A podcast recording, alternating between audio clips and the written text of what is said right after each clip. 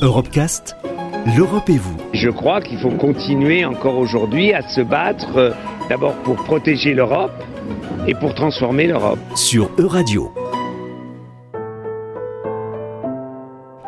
L'espace intime, qu'on appellera également vie privée, est primordial dans le développement personnel de l'enfant. Il lui permet de comprendre affectivement comment résonnent ses relations avec ses parents, enseignants ou encore copains, et il n'y a pas d'âge pour parler de vie privée. Catherine Dolto est pédiatre aptopsychothérapeute, auteur de nombreux ouvrages, elle est une grande spécialiste française des questions de vie privée et d'affectivité de l'enfant. Tout l'enfant grandit, plus son espace privé grandit aussi quand on est petit, on est très dans un moi, mon papa, moi, ma maman. Et puis peu à peu, on s'autonomise. Mais il y a déjà un sujet, c'est-à-dire une source autonome de désir, sujet de son histoire, dès la vie prénatale. Et dès la vie prénatale, les grands événements qui affectent notre entourage et nous indirectement, et puis à la naissance, qui est un autre grand événement, fabriquent notre être. Chaque chaque émotion, chaque expérience de vie va poser une petite brique dans la construction de notre personnalité et donc infléchir notre devenir.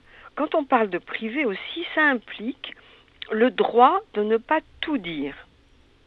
Hein, et c'est très important, par exemple, pour l'école. Il y a des enfants euh, à qui, qui refusent absolument de dire ce qu'ils ont fait à l'école. Et ils ont raison.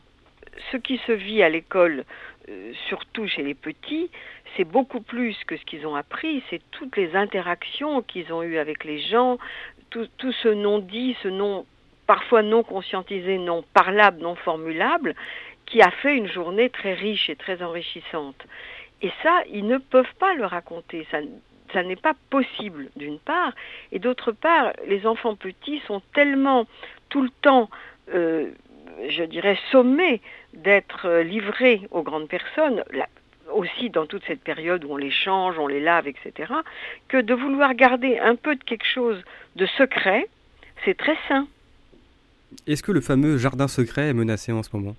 Oui, bien sûr, celui de tout le monde. C'est dans ces allers-retours avec notre jardin secret que se constitue la conscience de notre identité. C'est là qu'il y a l'essentiel de notre être. Et c'est pour ça qu'il faut le jardiner, le remanier, changer ses trucs de place, etc.